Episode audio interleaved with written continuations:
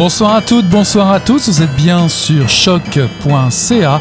C'est le tome 29, le chapitre 341 de Mission Encre Noire qui commence.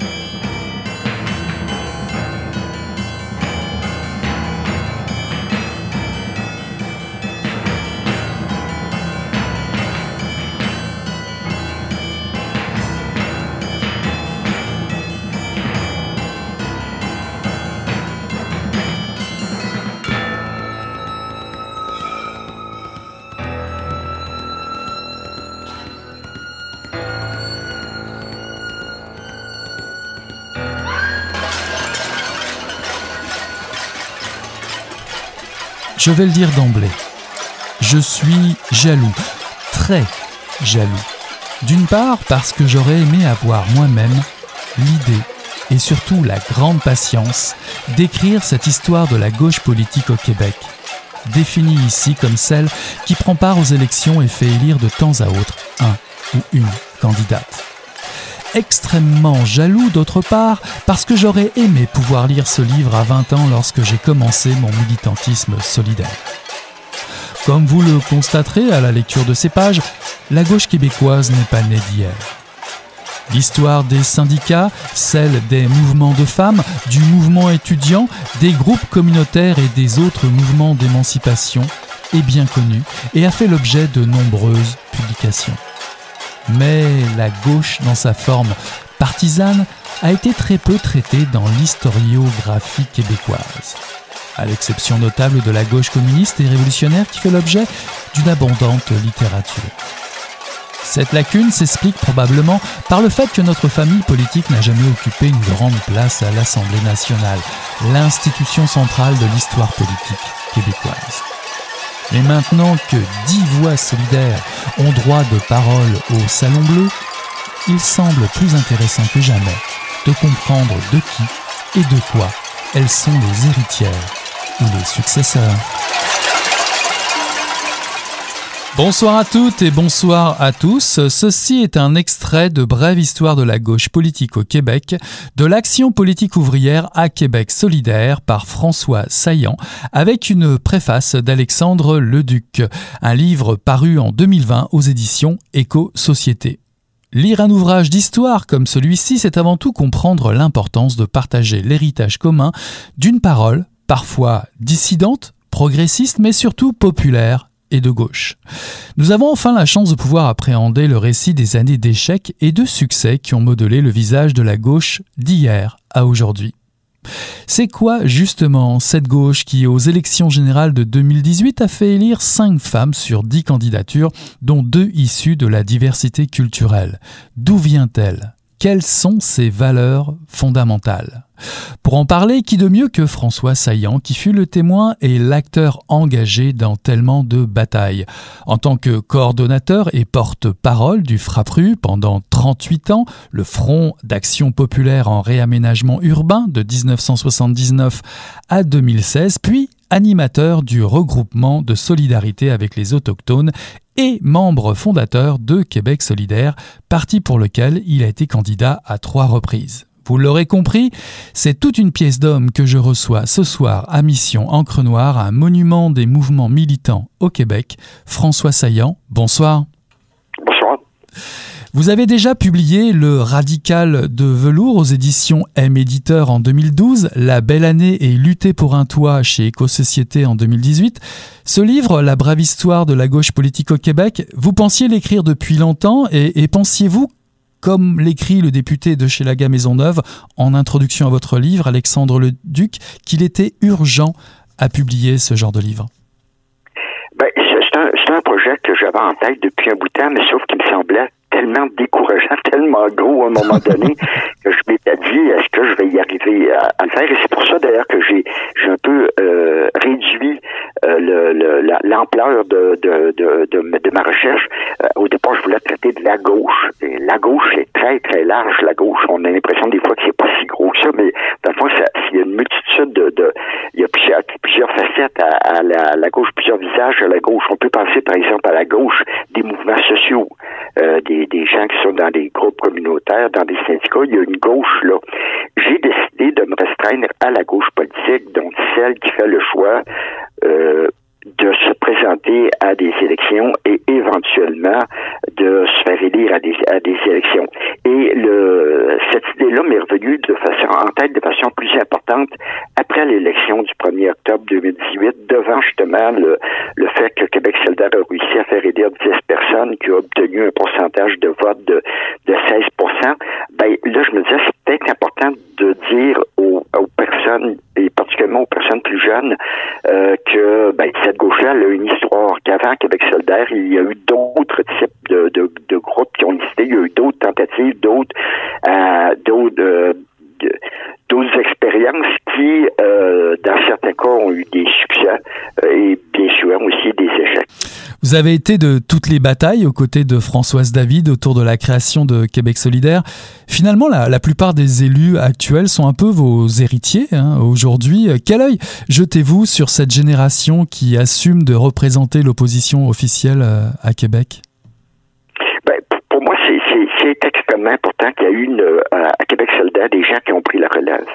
Euh, c'est clair que euh, ni Françoise ni moi, à un moment donné, on est, on est rendu, je veux pas faire, faire des sur Françoise, mais disons qu'on était dans, on, approche la décennie 70, de, de, de, de, nos 70 ans où on les a un peu dépassés.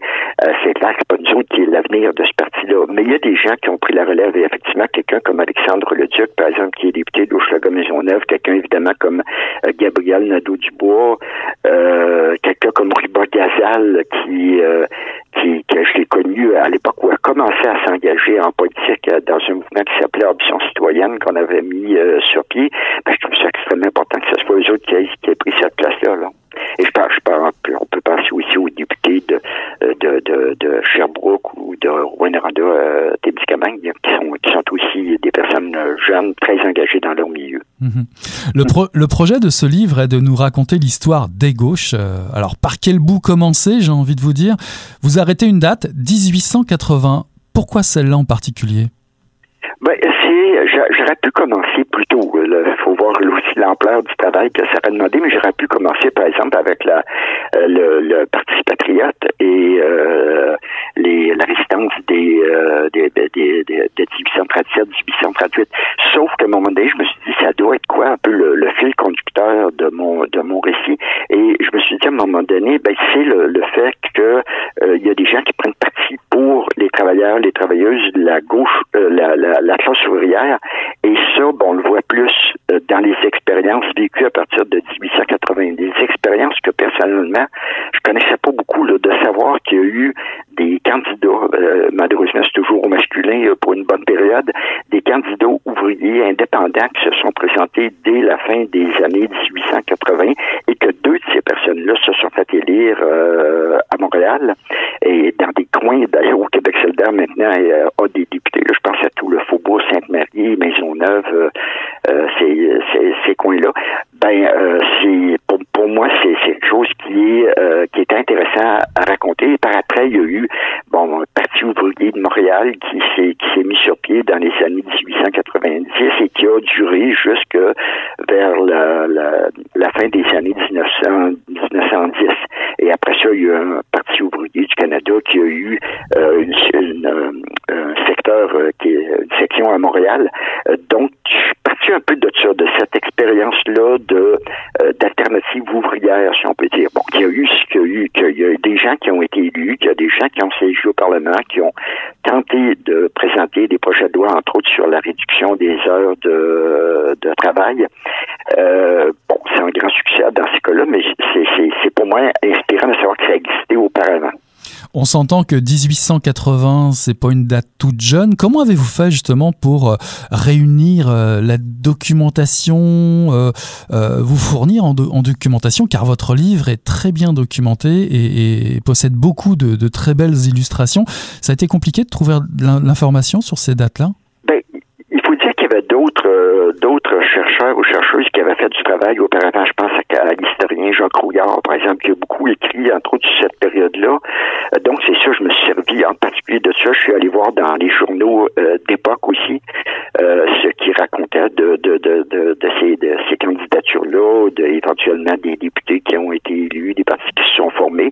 donc, c'était ça pour cette période-là. Mais sûr, c'est évident que je ne pouvais pas rencontrer, contrairement à d'autres périodes que, que je relate dans mon livre, je ne pouvais pas rencontrer de témoins directs de cette, ben, euh, de cette période-là. Mais à ce moment-là, c'est plus ces écrits-là qui m'ont qui m'ont servi l'accès aux journaux de, de l'époque. Mhm.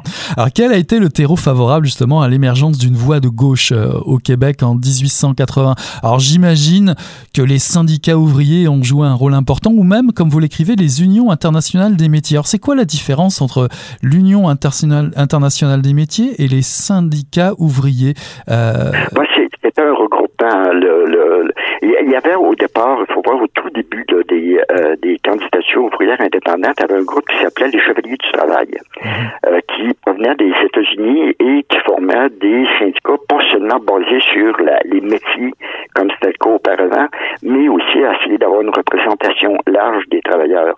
Euh, et puis après, ben, il, s'est formé des syndicats, notamment à Montréal, s'est formé un conseil des, des, des métiers du travail, je pense si je me souviens bien du, euh, du nom, euh, qui regroupait de, certains de ces syndicats-là. Et rapidement, les syndicats, c'était un peu l'idée des chevaliers du travail, euh, ont, mis de l'avant la présentation de candidatures ouvrières en disant si là, on veut que la classe ouvrière soit bien représentée, ben, aussi bien qu'elle soit par, par elle-même, aussi bien qu'elle fasse élire des, des gens par elle-même. Bon, dans les faits, ça a été plus compliqué que ça parce que à l'époque, puis ça a duré très très très longtemps, euh, il y avait des deux grands partis quand même, euh, le Parti libéral, le Parti conservateur, les bleus, les, euh, les rouges, comme on comme on disait, et de se tailler une place à traverser, c'était pas facile. Et souvent, il y a eu des jeux où, par exemple, les, les rouges pouvaient appuyer une candidature ouvrière pour pour contrer les, le, parti adverse et le, qui était élue était un peu prisonnière de ce de ce jeu-là. Elle avait été élue grâce à un autre parti et jusqu'à un certain point, ben, elle défendait quand, elle était élue des points de vue qui ressembler aux autres. Donc c'était pas c'était pas euh, si si facile que ça, c'était pas évident tant que ça là que mais ça s'appuie beaucoup à cette époque-là sur la, la, la montée vraiment assez fulgurante de euh, euh, à Montréal et monter aussi des, euh, du nombre de travailleurs et de travailleuses qui travaillaient dans les usines et qui, pour une bonne part, se syndiquaient. En tout cas, il y avait un vaste mouvement de syndicalisation à, l'époque. Donc, ça s'est appuyé, ça s'est appuyé là-dessus. C'était très, très, très. D'ailleurs, les personnes qui ont été élues étaient toutes des dirigeants, des dirigeants syndicaux, là, que ce soit Alphonse Télésphore Lépine, qui a été le premier élu, celui-là à la Chambre des communes comme candidat ouvrier, euh, Joseph Bellan qui a été élu après euh, au Parlement de, Québec, Alphonse Verville qui a été pendant très longtemps euh, député d'Oshaga, ben ces gens-là c'était des leaders syndicaux là et c'est c'est avec l'appui des machines syndicales qui ont qui ont pu qui ont pu être élus. Alors les femmes également ont pris une part importante dans le combat euh, syndical pour établir les valeurs de la gauche. Le magnifique d'ailleurs documentaire Des Lumières dans la Grande Noirceur à la mémoire de Léa, Léa Robach en témoigne. Euh, elle sera, elle qui sera affiliée d'ailleurs au Parti communiste pendant, pendant 25 ans. Euh, pour vous, comme ça, spontanément, quelles sont les grandes voix féminines de la gauche et surtout, et, et, pourquoi pas, les grandes voix masculines qui vous viennent comme ça spontanément, les grands noms, ça serait qui? Ben, c'est clair que vous, vous venez d'en nommer un. Là. Léa Robach, c'est quelqu'un qui a joué un rôle majeur, a joué un rôle majeur au Parti communiste. Elle était euh, une organisatrice de Fred Rose, qui était le premier député, ben, le seul député communiste euh, élu euh, au Canada. son organisatrice à la première élection, c'était Léa Robach, mais elle était surtout une organisatrice syndicale de, de premier plan dans tout le milieu du, du vêtement. Les femmes qui travaillaient dans le vêtement, les conditions misérables, qui avaient le harcèlement qui subissait de la part des, des, des patrons, ben, tout ça, euh, les Robac a, euh, a, combattu ça. On peut penser aussi à Madeleine Parent, qui, qui, a joué un rôle politique moins direct que les Robac, mais qui a joué un très, très, très grand rôle dans syndicale et après ça dans l'organisation des femmes, parce que les deux sont sont aussi des, des, des grandes militantes euh, féministes. Bon, plus récemment, évidemment, je pense à Françoise David, qui, qui a joué un très, très, très grand rôle, d'abord comme présidente de la Fédération a vraiment, à un moment donné, dans les années 90, le mouvement des femmes était à la, joué un rôle vraiment de leadership important dans l'ensemble des mouvements sociaux et je dirais même elle avait une influence euh, sur la gauche euh, sur la gauche euh, politique. Et après ça bon quand elle s'est lancée avec en politique plus directe par le biais d'Option citoyenne et après ça de Québec solidaire je pense que sa sa contribution a beaucoup servi à ce que à ce que la, la, la la, la gauche actuelle euh, prenne plus euh, d'importance. Au, niveau des gens, il y a des gens qui ont joué un rôle historique. Fred Rose, dont je parlais tout à l'heure, mhm. euh, en est, est, une de ces personnes-là.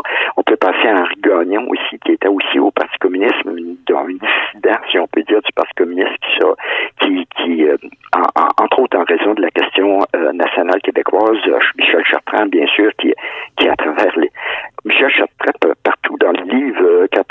à partir des années 40, ben, tu retrouves, euh, particulièrement 50, tu retrouves le nom de Michel Chartrand et ça a duré jusqu'à récemment. il s'est présenté la dernière fois des élections euh, comme candidat indépendant contre Lucien Bouchard dans Jonquière. On est en 1998. Et la première fois qu'il s'était présenté, c'était dans les années 50 là, pour le, le, le Parti social-démocrate, qui était ce qu'on appelait le CCF, qui était plus connu sous ce, nom-là, qui était l'ancien euh, Parti démocratique, nouveau Parti démocratique qui, qui, est aujourd'hui. Il était candidat dans ces années-là, dans les années 50, il était chef de l'aile québécoise du euh, de, de, de, ce parti-là. Et après ça, on le retrouve en 98 encore à des élections. Donc, c'est quelqu'un qui, là aussi, a, a, joué, a eu un rôle majeur. Il y a eu plusieurs écueils qui ont empêché euh, la première création d'un parti de gauche euh, qui pourrait en tout cas prétendre à prendre le pouvoir. Il y a plusieurs écueils qu'on va passer en revue rapidement ensemble. Les, les, lecteurs et lectrices iront le lire directement dans votre livre.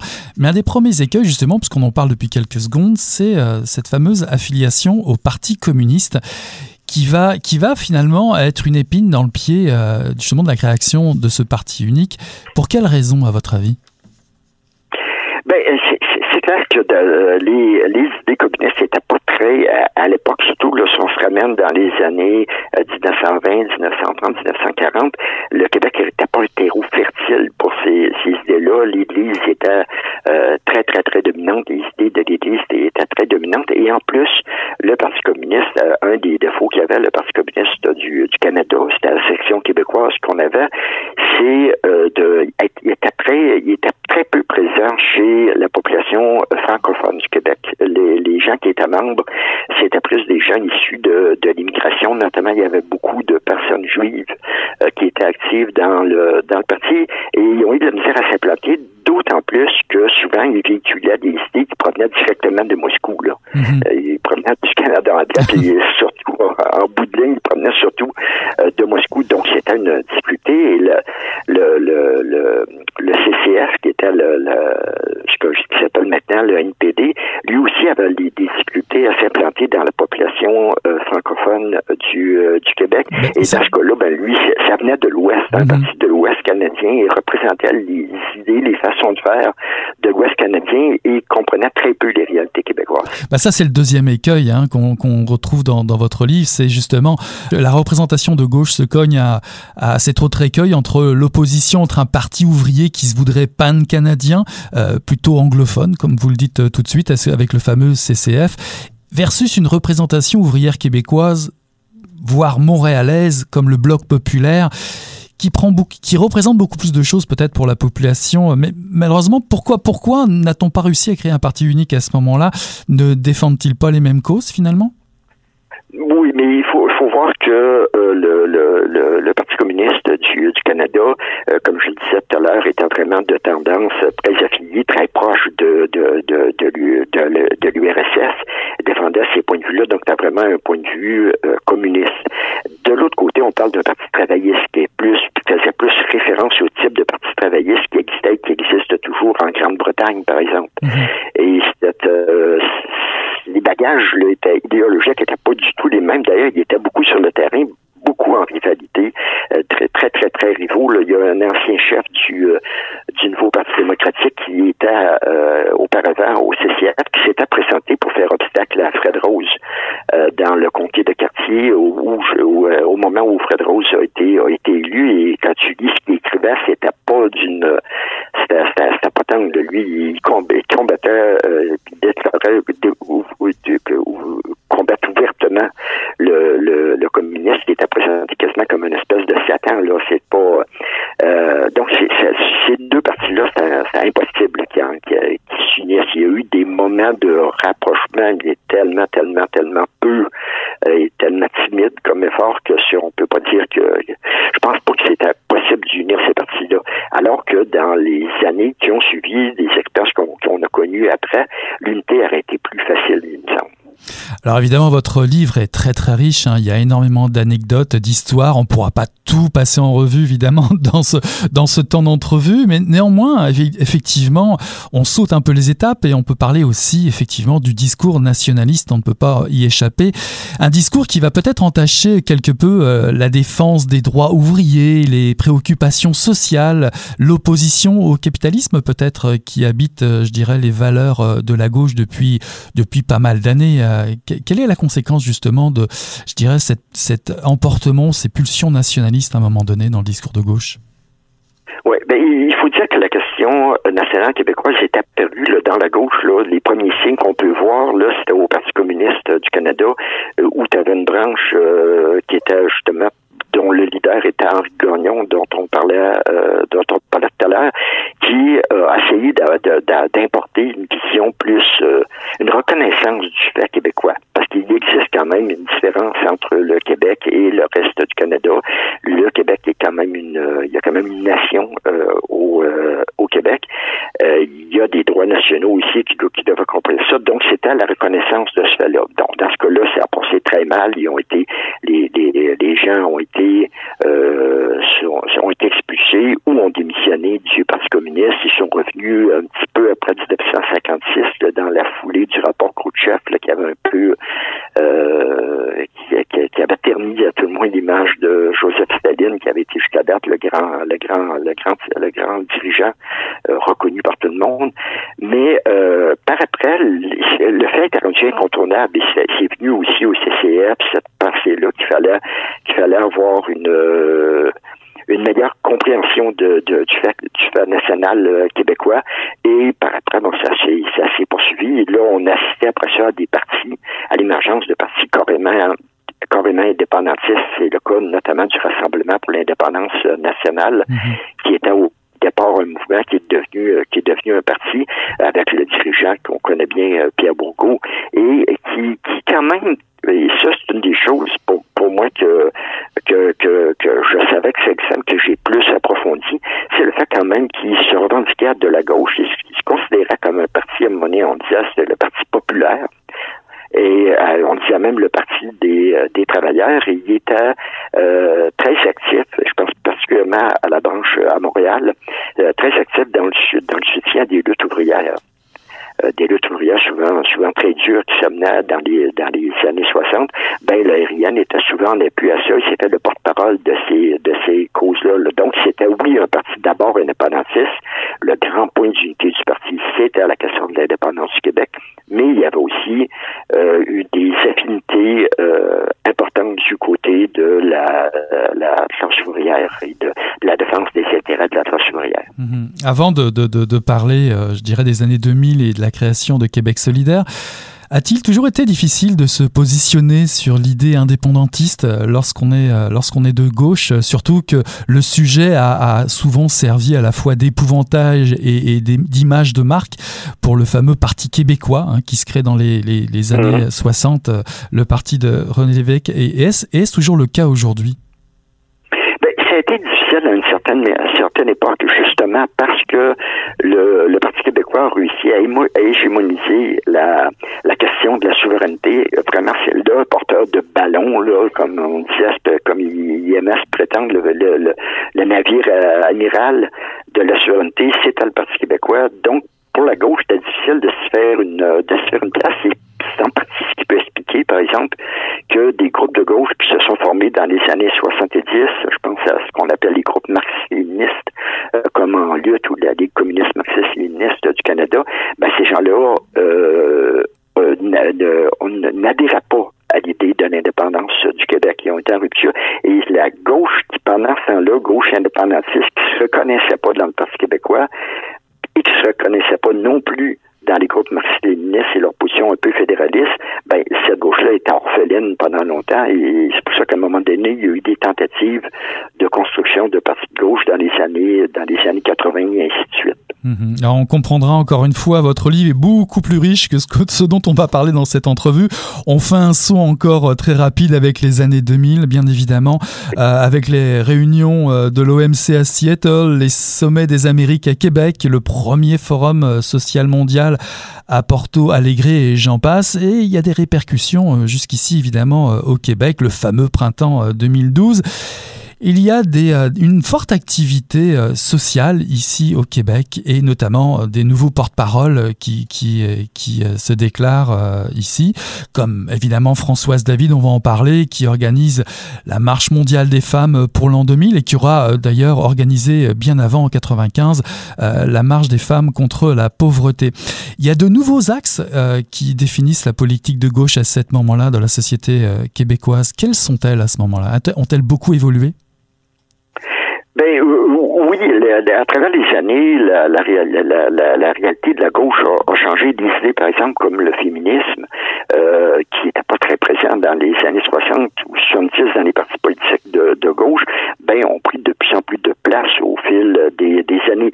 Toute la question, euh, la, les préoccupations euh, environnementales, la question, le, le, point de vue écologique, écologiste, pardon, euh, c'est beaucoup développé. Puis à un moment donné, c'est ça faisait partie du bagage de, de la gauche, tout l'altermondialisme.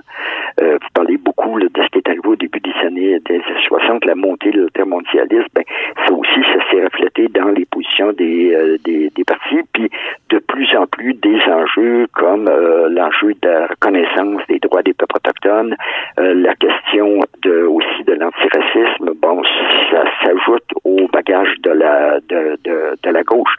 donc, il y a une gauche qui est en pleine évolution et heureusement, je pense c'est ce qui fait qu'elle a continué à se, à se maintenir et Québec solidaire a, continuellement se, développer. C'est le fait d'avoir été capable de s'enrichir de toutes ces, luttes-là, de toutes ces préoccupations-là, des mouvements qui en étaient, qui en porteurs, pour, euh, pas pour récupérer ça, mais pour pour faire en sorte de se faire le porte-parole un peu de ces causes-là. Mhm. Alors petit à petit, il y a de nouvelles voix hein, qui se sont élevées au sein de Québec solidaire. On va en, citer euh, beaucoup. Manon Massé, Françoise David, Amir Kadir, vous-même d'ailleurs, qui vous êtes présenté euh, pour Québec solidaire, François Cyr, Nadine Baudouin, Catherine Dorion, Alexandre Leduc, Andrés Fontesilla, Ruba Gazal, Vincent Marissal, Sol Zanetti, Christine Labrie et Émilie Terrien. QS arrive au pouvoir. Euh, quels sont les défis qui attendent le parti euh, pour finir? On, le voit bien hein, avec les élections américaines actuelles. Comment rassembler une population qui se divise de plus en plus entre régions et métropoles, par exemple? Oui. Ben, je dirais d'abord que pour arriver au pouvoir, euh, pour que, un parti comme Québec solidaire arrive au pouvoir, ça va prendre un mouvement social extraordinaire il va vraiment falloir qu'il y ait une ébullition sociale qui va rendre ça possible à un moment donné. Et euh, pour moi, le, le, le, gage du succès d'un gouvernement de Québec solidaire, ce serait le fait que ce mouvement-là continue. Un parti tout seul pourrait difficilement ne pas euh, maintenir le, le, cap sur ses, ses idéaux. il y a quand même des expériences qu'on a vues dans les dernières années. On peut, on peut penser à Syriza en, en, en Grèce.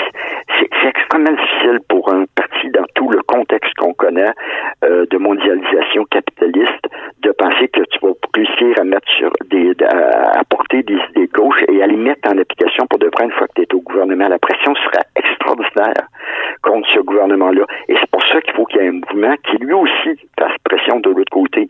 Il faut pour que ça qu'une expérience de gauche fonctionne, ça prend un parti, euh, un mouvement social avant, un mouvement social pendant et un mouvement social après. Voilà, des premières tentatives au premier succès jusqu'à devenir l'opposition officielle au Parlement. Voici une occasion en or de mieux connaître la gauche québécoise avec ce livre Brève histoire de la gauche politique au Québec, la pièce manquante, comme l'écrit Alexandre Leduc en préface, un livre de François Saillant paru en 2020 aux éditions Éco-Société. Merci beaucoup François Saillant d'avoir accepté cette invitation à Mission Encre Noire.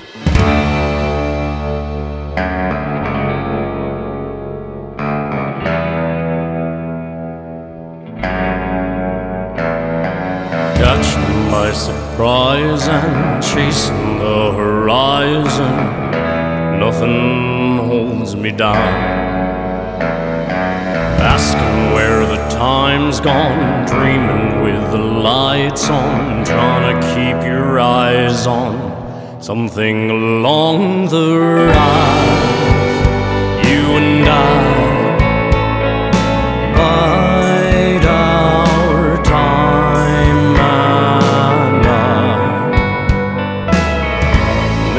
summertime.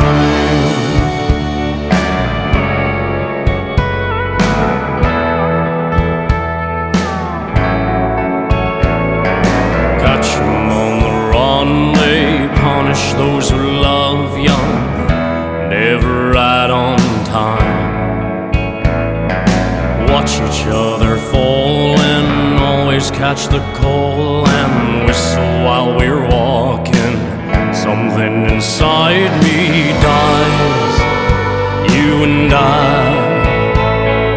Why, oh, I and I. This summertime,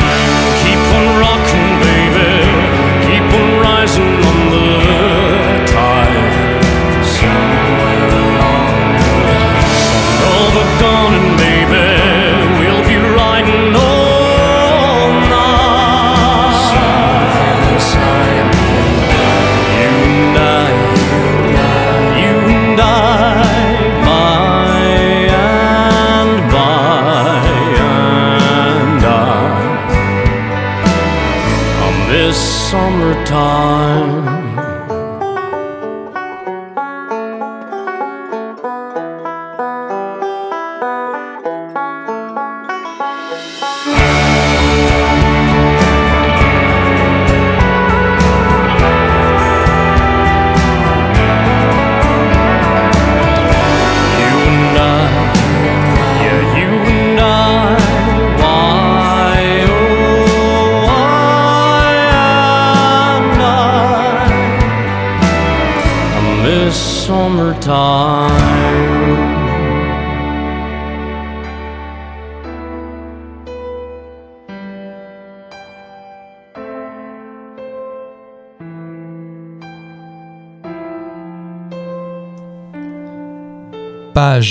270, Atlas littéraire du Québec. Capsule 156, Régent du Charme, 1941-2017. Écrire en marge du monde. Régent du Charme est l'auteur d'une œuvre diversifiée comprenant des romans, des pièces de théâtre, des scénarios de films et des chansons. Il est aussi l'auteur de collages et de sculptures qu'il signe du nom de Rock Plante. Avant tout romancier, il est l'auteur de neuf romans, tous publiés aux éditions Gallimard. Si la parution en 1966 de son premier roman La vallée des avalées a suscité un engouement non dénué de polémique, cela ne tient pas seulement au contexte éditorial. Un jeune inconnu publiant chez Gallimard. Une telle réception témoignait surtout de la nouveauté d'une écriture virtuose et d'un imaginaire empreint de la liberté des commencements propres à l'enfance que ce roman met en scène. La narration à la première personne des Bérénices, Mille ou Yod-Souvi, marquée par une oralité fortement travaillée, a également permis de dépasser les impasses des premiers débats sur l'usage du joual. Cela marquera durablement les écrivaines et écrivains succédant à Ducharme dans leur usage de la langue.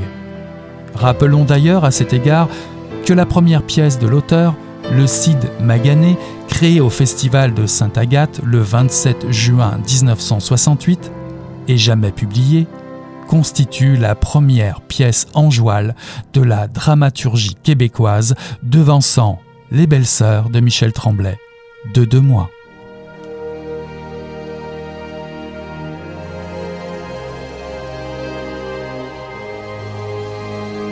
Ceci est un extrait de l'Atlas littéraire du Québec sous la direction de Pierre Hébert, Bernard Andrès et Alex Gagnon, paru en 2020 aux éditions Fides. Il y a de ces livres que l'on juge de prime abord essentiels, non seulement par le poids et son allure, 512 pages ici, mais aussi par l'ambition unique affichée de dresser le portrait nécessaire des lettres québécoises depuis les textes de la Nouvelle-France jusque les hypertextes du XXIe siècle. Cette odyssée littéraire québécoise vous offre une chance exceptionnelle de naviguer entre les récits de voyage et d'exploration, d'arpenteurs et de navigateurs, furetés parmi les courants marins, les courants littéraires, errance, migration et sédentarité, tendre la main sur des mots de Samuel Champlain, faire un lien des épistolières de la Nouvelle-France à Nelly Arcan.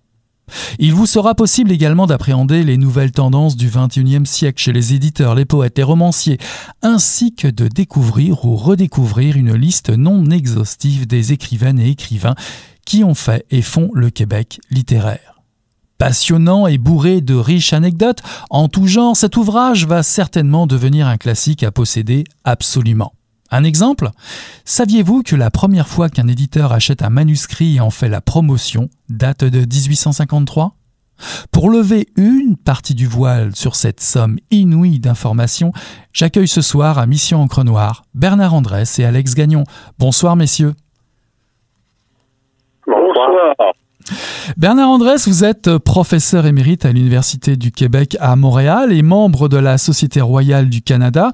Vous avez publié des fictions, du théâtre et des essais. L'énigme de Salle Laterrière est paru aux, éditions Québec-Amérique en l'an 2000 et a connu le prix Marcel Couture, Histoire littéraire des Canadiens au XVIIIe siècle, paru à Presse universitaire de Laval en 2012, a reçu lui le prix Gabriel Roy et L'humour des soldats canadiens-français de la Grande Guerre lui est paru en 2018 et a reçu le prix du livre d'humour de résistance. Alex Gagnon, vous êtes actuellement chercheur post-doctoral Banting à l'Université Laval. Vous avez publié en 2016 aux Presses Université de Montréal La communauté du dehors, imaginaire social et crimes célèbres au Québec euh, du 19e au 20e qui a mérité plusieurs prix.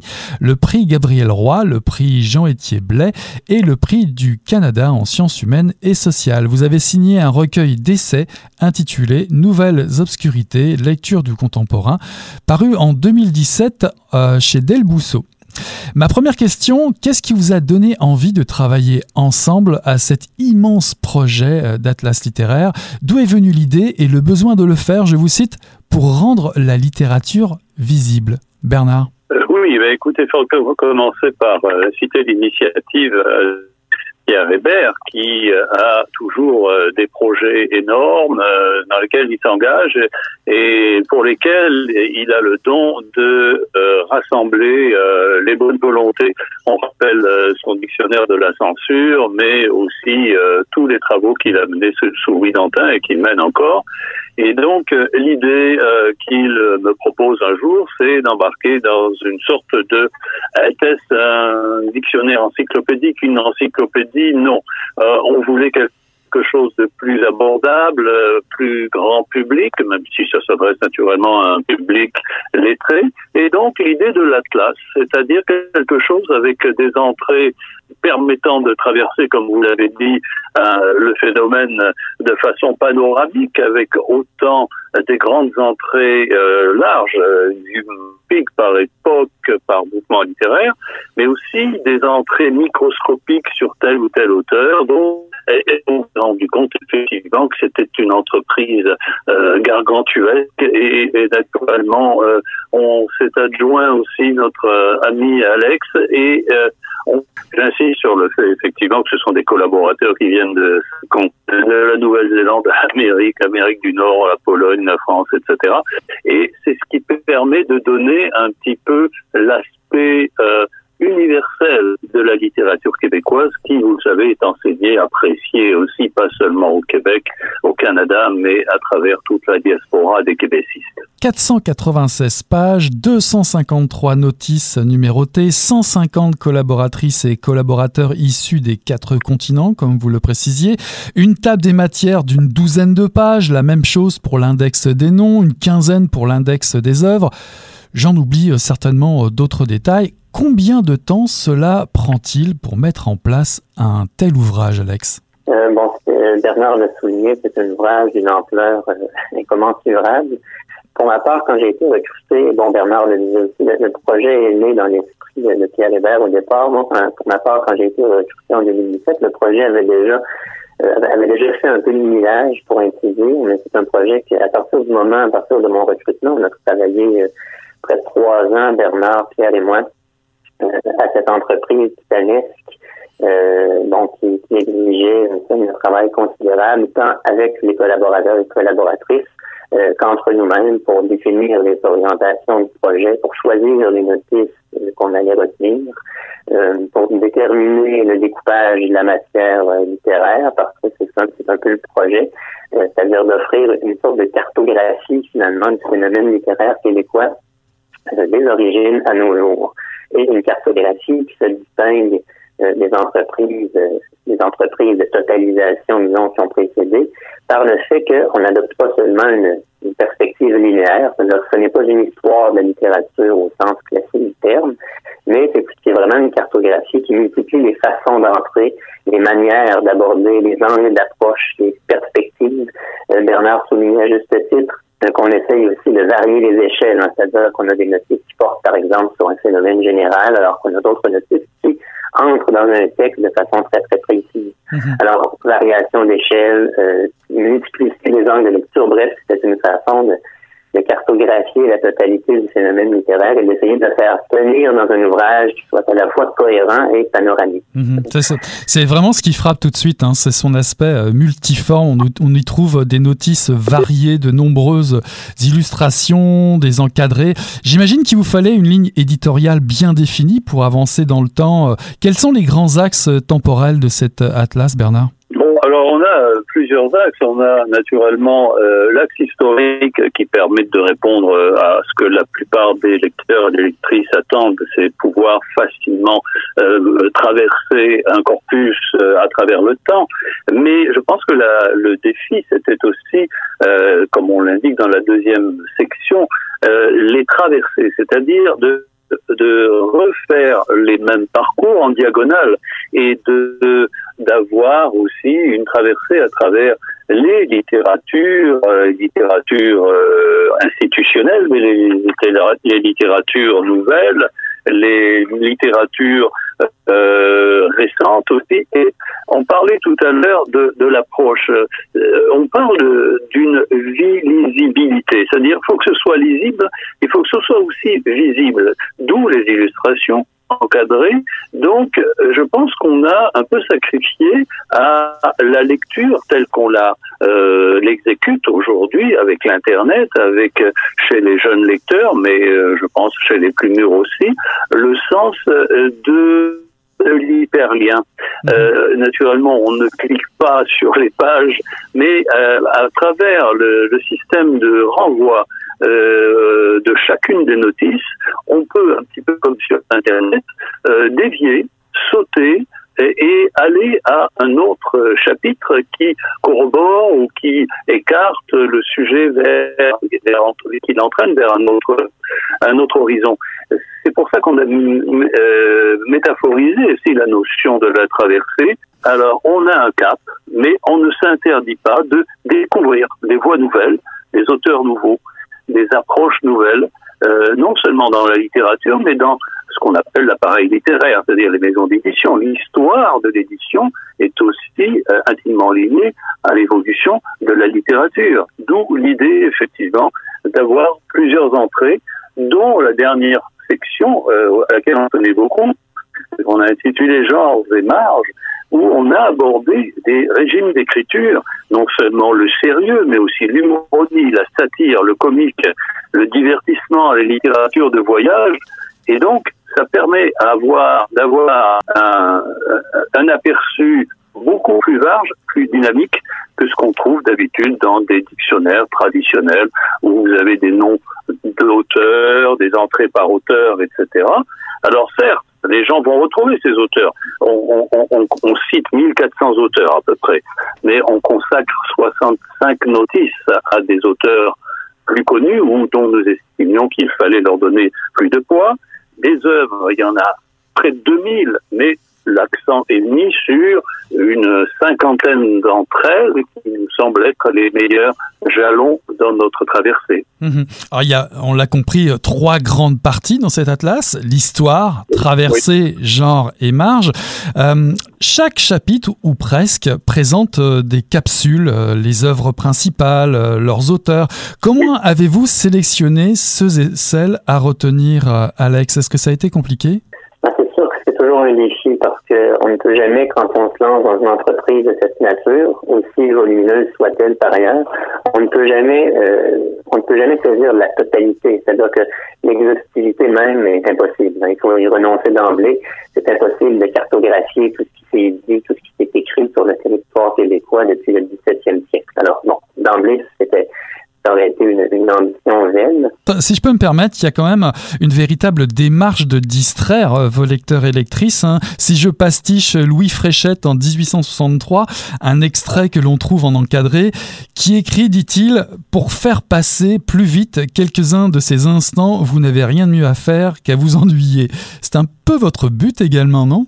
Ben, euh, En fait, euh, dans, dans, une certaine mesure, c'est de, de, donner place, de donner lumière à des, à des écritures qui n'ont pas toujours eu les honneurs de l'analyse. Alors, on, a cherché non seulement à, mettre, à donner une place euh, aux grands auteurs, aux grandes œuvres, évidemment, que tout lecteur, lectrice s'attend à retrouver dans un ouvrage comme celui-là, mais aussi à faire place à des phénomènes beaucoup moins connus, parfois occultés par l'histoire littéraire, mais qui nous apparaissaient euh, justement offrir un autre éclairage sur cette nébuleuse littéraire euh, qu'est l'histoire.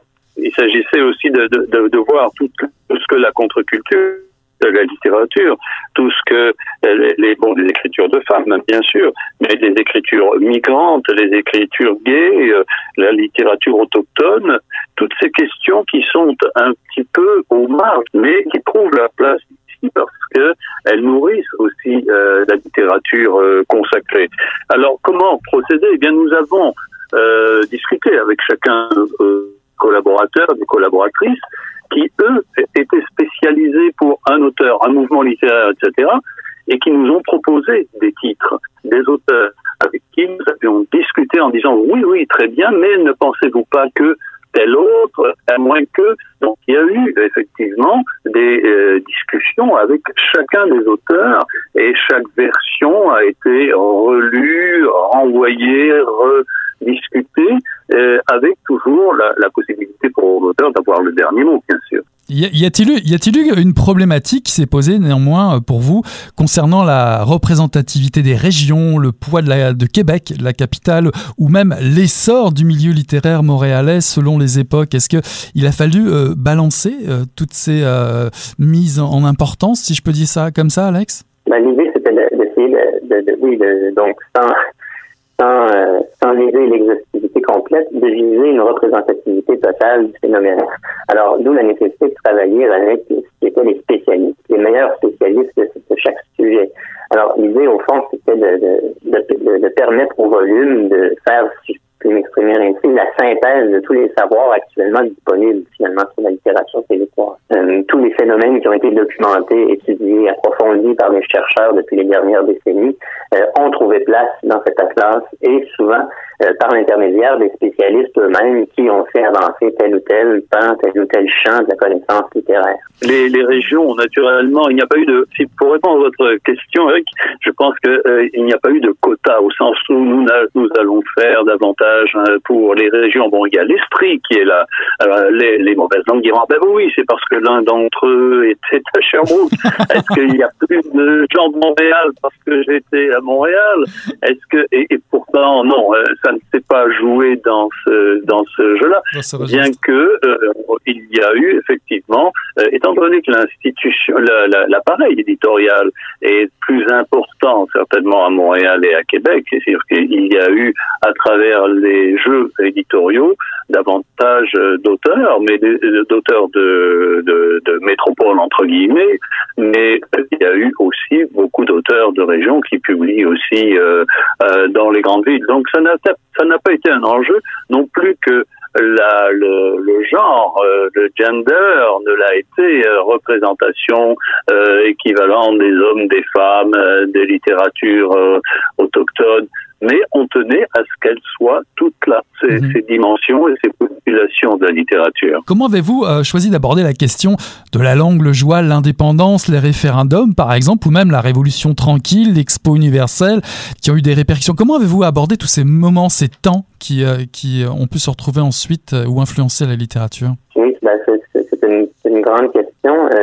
Bah, en fait, je pense qu'a priori, c'est peut-être aussi une des originalités de l'ouvrage, c'est que nous ne sommes pas partis euh, a priori des grands découpages déjà connus de récits historiques. Hein. On, on, a, on, a, tenté de, partir des objets, des savoirs disponibles pour essayer donc d'offrir une cartographie la plus complète sans, sans uniquement s'appuyer ou s'intéresser euh, à ce qu'on perçoit souvent rétrospectivement avec le regard euh, historique comme étant les périodes charnières ou les périodes clés.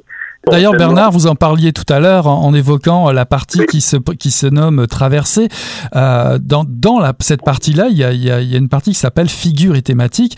Est-ce une manière de résumer justement des problématiques majeures qui ont fait débat ou qui peuplent l'imaginaire d'ici? Oui, c'est-à-dire que euh, on a essayé de traverser cette littérature en tenant compte naturellement des grands des grands caps comme comme je disais tout à l'heure c'est sûr.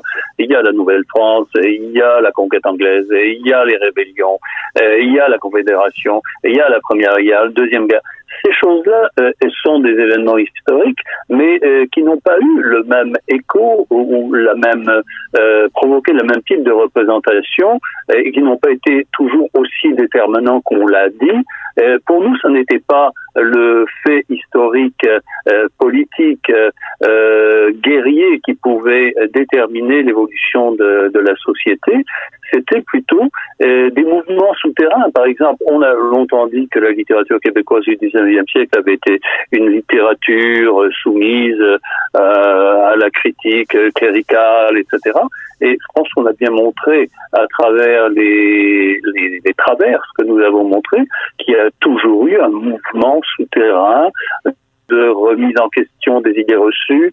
Et euh, dans mon cas, moi, euh, c'est naturellement l'esprit des Lumières, le, le 18e siècle, la notion de l'humour, de la parodie, de la satire, qui permettent de traverser des époques en montrant que ces régimes d'écriture qui sont des régimes euh, plus dissonants, qui sont que ceux de la littérature euh, institutionnelle, ces régimes de lecture donc traversent allègrement euh, plusieurs époques et que c'est le type de lecture qu'on peut avoir dans cet atlas, c'est que on, rebondit naturellement d'une époque à l'autre, d'un événement historique à l'autre, mais on n'a pas accordé la même importance qu'on accorde d'habitude dans vos histoires littéraires traditionnelles ou manuelles, par exemple à la Révolution tranquille. Mhm. Elle est là, la Révolution tranquille. Mais combien d'autres révolutions tranquilles ou discrètes ont-elles préparé l'avènement de cette révolution culturelle, de la contre-culture exactement.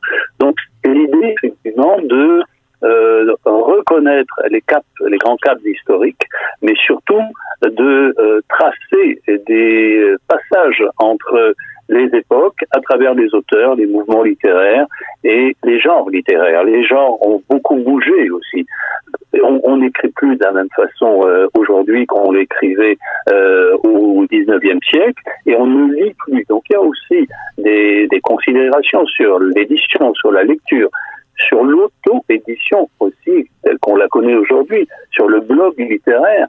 Tout ça doit être pris en considération dans une perspective panoramique de la littérature. Mhm. Alors dans une troisième partie, vous en parliez tout à l'heure, qui s'intitule Genre et marge, on trouve trois sous-parties qui s'appellent régime d'écriture, multimédiatisation, livre et art. Alors moi, ce qui m'intéresse de pointer dans cette entrevue, c'est la multimédiatisation.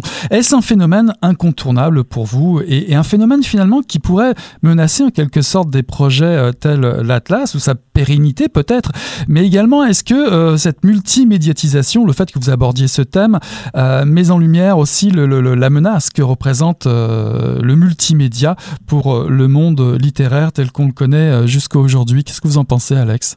Bon, mais d'une part, il y a beaucoup de, discours un peu alarmistes sur les, les, menaces que le multimédia pourrait faire peser sur la littérature telle qu'on la connaît. Euh, c'est une question que pour ma part, je ne connais pas beaucoup, mais je pense qu'il faut se méfier de ces, de ces, voilà, de ces alarmismes. Un peu ce qu'on constate, et, c'est ça à quoi on a cherché aussi à, donner place dans la classe. Euh, Bernard le souligné, on a une notice sur le blog, on a une notice sur les nouvelles stratégies éditoriales émergentes, on a une notice sur les rapports entre le littéraire, et le numérique.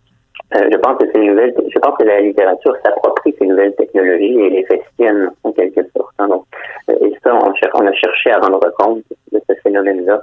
Euh, donc, plus largement sur la multimédiatisation, euh, bon, c'était une autre des voies incontournables, euh, dans la mesure où, et c'est aussi ce qu'on a fait dans, cette section sur les genres et les marges, où on a intégré justement au volume des types d'écriture qui ne sont pas toujours considérés comme faisant partie du corpus littéraire, mais qui nous, paraît, qui nous paraissaient essentiels à partir du moment où on cherchait à cartographier non pas seulement la littérature, mais le phénomène littéraire. Il y a une nuance entre les deux. Euh, quand on s'intéresse au phénomène littéraire, c'est-à-dire qu'on cherche à, restituer un peu tous les liens vivants qui unissent la littérature d'une époque aux autres types de discours, hein. euh, l'humour, la chanson, le cinéma, etc. Mhm. Alors ça, il, fallait restituer, il fallait donner une place justement à cette, à cette dimension un peu euh, transversale justement des, discours et, qui relie à chaque époque la littérature à tout son environnement et l'environnement technologique aussi, euh, l'apparition de la radio, la démocratisation de la radio puis de la télévision n'ont pas été sans effet sur la littérature. Et elles n'ont pas tué la littérature, elles ont contribué au contraire à la faire connaître et à la diffuser dans des couches de la population qui n'y avaient pas accès auparavant. Donc euh, l'avantage de ces euh, adaptations de romans euh, à la radio, à la télévision, de théâtre joué aussi, de théâtre populaire, des variétés, euh, montrent bien que en aucun cas ces nouvelles technologies, ces nouveaux médias n'ont euh, affecté la littérature, elles, elles n'ont fait effectivement que mieux la diffuser. À l'heure actuelle, en quoi est-ce que l'Internet nuirait à la littérature actuelle ou à la littérature papier? Je pense que on publie on continue à publier, on continuera à publier euh, de la littérature sous forme, euh, je dirais, physique et sur papier. Et euh, notre rôle, c'était de rendre compte effectivement de cet accompagnement, de cet accompagnement de la littérature avec les nouveaux moyens de diffusion. les, les éditeurs l'ont compris, qui publient des versions PDF des romans également, des, des romans publiés sur tablette, etc. Donc ça fait partie du d'un nouveau visage de la diffusion de la littérature euh, visage que nous tenions de présenter aussi dans euh, ce, cet atlas, y compris le rapport entre la littérature et l'art. Je suis, je suis comme Alex, non pas alarmiste, mais au contraire enthousiaste à l'idée que ces nouvelles technologies peuvent euh, nous aider à diffuser encore mieux et auprès d'un plus grand nombre euh, les lettres, mais au sens large, les lettres, c'est-à-dire la production littéraire et euh, les auteurs, les auteureux, euh, quelles que soient leurs approches et leurs genres, les genres empruntés. En tout cas, c'est un enthousiasme que je partage à la lecture de cet atlas, que je recommande. Je recommande à nos auditrices et à nos auditeurs de se procurer ce splendide objet, surprenant, drôle, curieux, riche d'informations de toutes sortes et surtout très intuitif, très agréable à lire et explorer, le monde littéraire québécois comme vous ne l'avez jamais encore lu. L'Atlas littéraire du Québec, sous la direction de Pierre Hébert, Bernard Andrès et Alex Gagnon, paru en 2020 aux éditions Fides.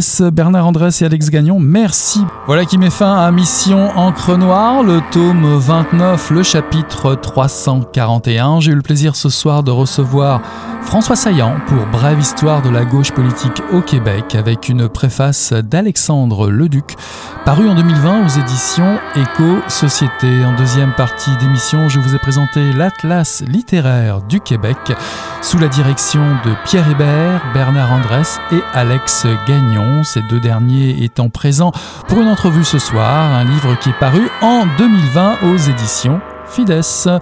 Voilà, on tourne la page et on se dit à la semaine prochaine. Salut là?